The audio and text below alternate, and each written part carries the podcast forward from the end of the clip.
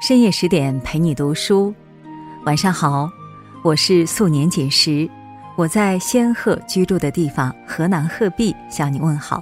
今天你过得好吗？今天我们跟随作者远山近水的文章，一起来了解《水浒传》里的鲁智深。《水浒传》里一百零八位好汉，最亮眼。莫过于古道热肠、行侠仗义的鲁智深。明代评论家金圣叹说：“妙在此功，令人神往，自然是上上人物。”鲁智深的人生有大碗喝酒、大块吃肉的快意潇洒，有路见不平、拔刀相助的热血豪情。正像那句歌词唱的：“风风火火闯九州。”初读《水浒》，不由得感觉鲁智深活得太过随性，又有点憋屈。为什么呢？因为他原本拥有光明的前程、安稳的生活，却因为救助一个个素昧平生的陌生人，变得七零八落。从衣食无忧、工作体面，到落草为寇、无家可归、半生漂泊，多么不值！再读《水浒》，才懂得，看似多管闲事的鲁智深，才是真正的潇洒，真正的豁达。他在别人的故事里燃烧着自己的人生，他对身边人、陌生人的救助和悲悯，恰恰最大的成全了自己的人生。绰号“花和尚”的鲁智深，可能是史上最不像和尚的和尚。他吃肉喝酒。舞刀弄棒，杀人放火。然而，明代思想家李治却说他是仁人、智人、勇人、圣人、神人、菩萨、罗汉、佛。如此盛赞，正因为鲁智深的打打杀杀，恰是为了扶危助困、渡人苦难。正所谓，禅杖打开危险路，借刀杀尽不平人。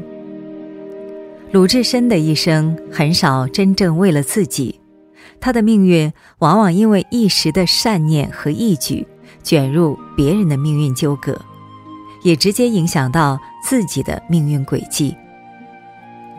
潘家酒楼上，听闻金氏妇女被恶霸捉弄，命运凄惨，鲁智深见不得他人落泪，看不得弱者被欺，听完对方的陈述，他热血喷涌。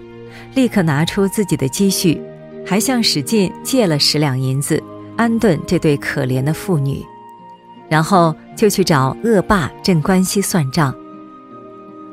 弱者越是可怜，恶霸就越显可恶，而鲁智深的老拳也就越发虎虎生威，打得酣畅淋漓，一解心头之气。结果三拳打死了镇关西。从此惹下人命官司，从一名地方军官沦为全城缉捕的罪犯。逃亡中途经桃花山，眼看刘太公女儿被强盗逼婚，鲁智深心头火起，假扮新娘将强盗一顿猛揍。后来得知恶人是旧相识，也让其折剑为誓，断绝了这门亲事。经过瓦罐寺，眼见几个老和尚凄凄惨惨，备受欺凌，只因恶人赶走众僧，霸占寺庙。眼里容不得杀子的鲁智深，再次暴打不平，直到把恶霸彻底铲除。在丑陋和邪恶面前，鲁智深绝不允许自己熟视无睹。嫉恶如仇的他，每一次都挺身而出。不管对手打不打得过，弱者能不能获救，也不管自己有没有得失，能够凭一己之力伸张正义、救人于水火，就是他生命的快意和潇洒，人生的精彩和价值。佛家讲，行善就是对众生的布施，而这种布施又分为很多种，可以是财富上的。也可以是勇气上的，有财布施、法布施、身布施和无畏布施，而鲁智深为了他人而舍身忘我的献身精神，就是身布施。心无尘埃的鲁智深，正在无意之中用生命践行着。罗曼·罗兰说：“行善的人最快乐，而能路见不平一声吼，该出手时就出手，就是难得的潇洒。极致的付出，获得极致的潇洒。”鲁智深一生真正的知己不多，然而从萍水相逢到志同道合，他对每一个知己都满怀深情，深情。来自珍惜，而这种珍惜也来自他铭心刻骨的友谊。当他在一帮泼皮无赖前耍得一手好禅杖时，引得众人阵阵喝彩。而初次谋面的林冲，一生端的使得好的赞颂，更是高手之间真正的惺惺相惜，英雄识英雄。从此以后，一个是八百万禁军教头。一个是前经略府提辖，旗鼓相当的友谊让鲁智深快意平生。于是，当林冲得罪高俅，被赐配沧州，放心不下的鲁智深则不远千里，一路暗中守护。果然，在险峻偏僻的野猪林，心怀不轨的两个公差准备趁机杀害林冲。正当他们即将得逞之际，一把禅杖凭空飞将出来，生死关头，鲁智深及时出现，救下林冲。为防止公差继续图谋不轨，鲁智深坚持护送，直到安全到达目的地。这是一趟连续二十多天的艰辛之旅，他无怨无悔，这般深情，只因挂念知己安危。只因他不放心，豪放不羁的他变得多愁善感。兄弟，俺自从和你买刀那日相别之后，洒家忧得你苦，洒家放你不下，洒家见这厮们不怀好意，越放你不下。他不知道，因为这次义举，自己已得罪了高俅，仅存的容身之处大相国寺。又无法滞留，他的命运之舟再次调转方向，最终漂泊江湖，落草为寇。命运变幻，只因救人危急；排忧解难，只因内心一腔深情。而灵魂相似的人会再次相遇。当他在潘家酒楼和史进结识，同样的豪迈义气。让他们相见恨晚，所以当他们再次在瓦罐寺附近相遇，更是心有灵犀，同仇敌忾，一起惩治了恶人。而当史进身陷囹圄，鲁智深只身前去解救，明明知道势单力薄，寡不敌众，然而情况危急，鲁智深宁愿以命相陪。他真正做到了司马迁对侠士的定义：不爱其躯，负世至恶困，即存亡死生矣。善良的人最慈悲，最深情。因为善良，见不得他人受不公、受委屈，见不得他人受苦、受冷遇，更见不得他人命悬一线。星云大师说。凡是大善之人，都能舍。即使明知自己无法拯救对方，那么宁愿陪着同时受死。为了这份情谊，性命都可以舍去。人生得一知己足矣，而鲁智深用生命来诠释这份情谊。托尔斯泰说：“生命中的善越多。”生命本身的情趣也越多，鲁智深正是对生活处处充满了善意，才不会因种种变故失去一颗平和的心，失去对生活的情趣。五台山上无奈之下做和尚，丢了官职，丢了身份的鲁智深毫不介意。而在落发剃度之时，为了保住自己的络腮胡子，萌萌地问了句：“留下这些儿，还洒家也好。”自古英雄爱资虚，名利富贵丢了无所谓，形象上还想稍微男子气一点。既然要做和尚，那就既来之则安之，能帅一点更好。也或是想对过去的生活留下一抹亲切的纪念。多么率性又可爱的鲁智深，他心无杂念，因而心安。相国寺里管理菜园当菜头，鲁智深和一帮泼皮无赖相处甚欢。一行阑珊时，听到乌鸦乱叫，泼皮们正要搬梯子上树拆掉鸟巢，而鲁智深索性脱掉外衣。只见他一手搂住树干，一手把住树的上半截，腰一挺，那棵树竟被生生的连根拔起。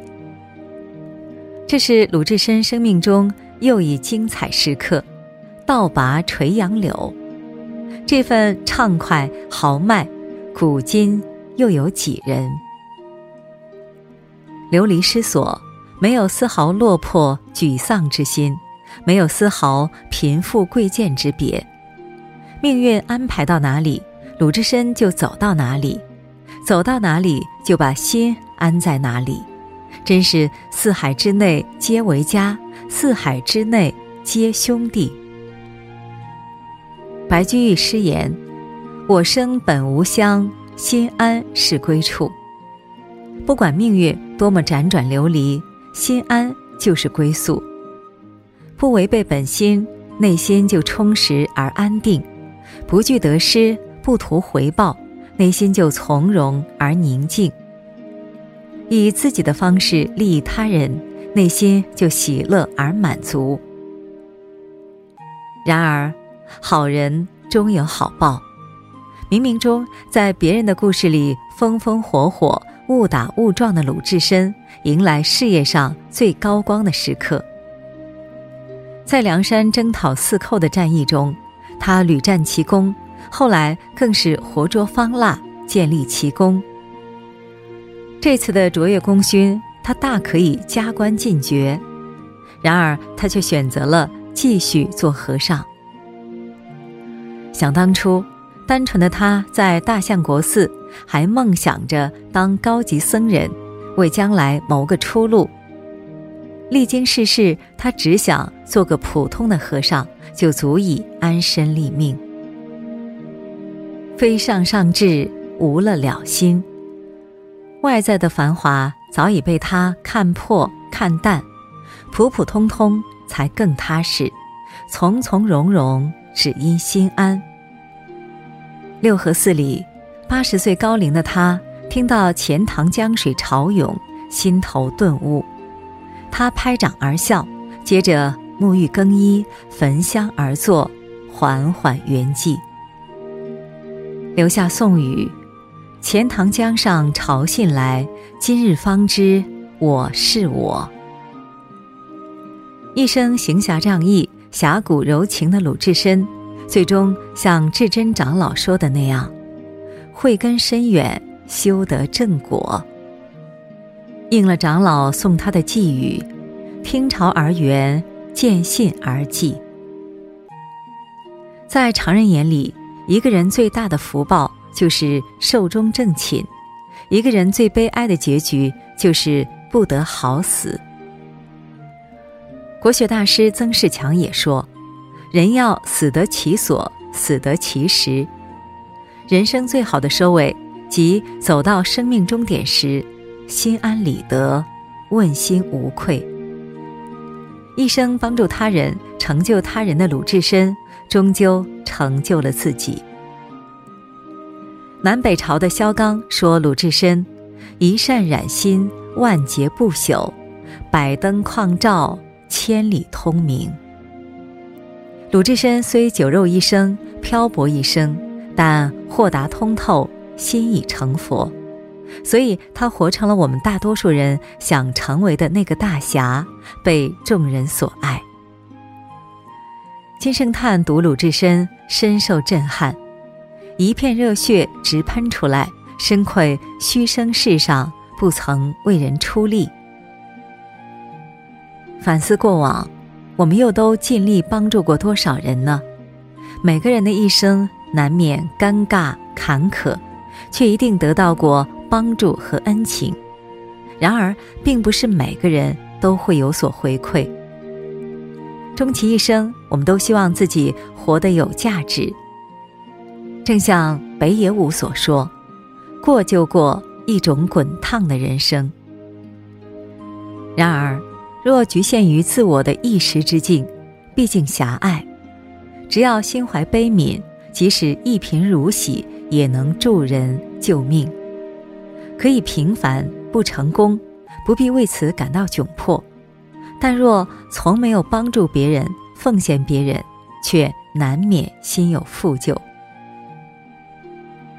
道德经》云：“为人己欲有，与人己欲多。”看似帮助别人，实则升华了自己，精彩了自己的生命。常怀悲悯，就会活出一份潇洒，活出一份深情，活出一份心安。愿你我珍惜当下，善待每一个身边人，收获更广阔的人生。好了，今天的文章我们就分享完了。更多美文，请继续关注十点读书，也欢迎把我们推荐给你的朋友和家人，让我们在阅读里遇见更好的自己。今晚就是这样，我是素年锦时，在河南鹤壁，祝你晚安，做个好梦。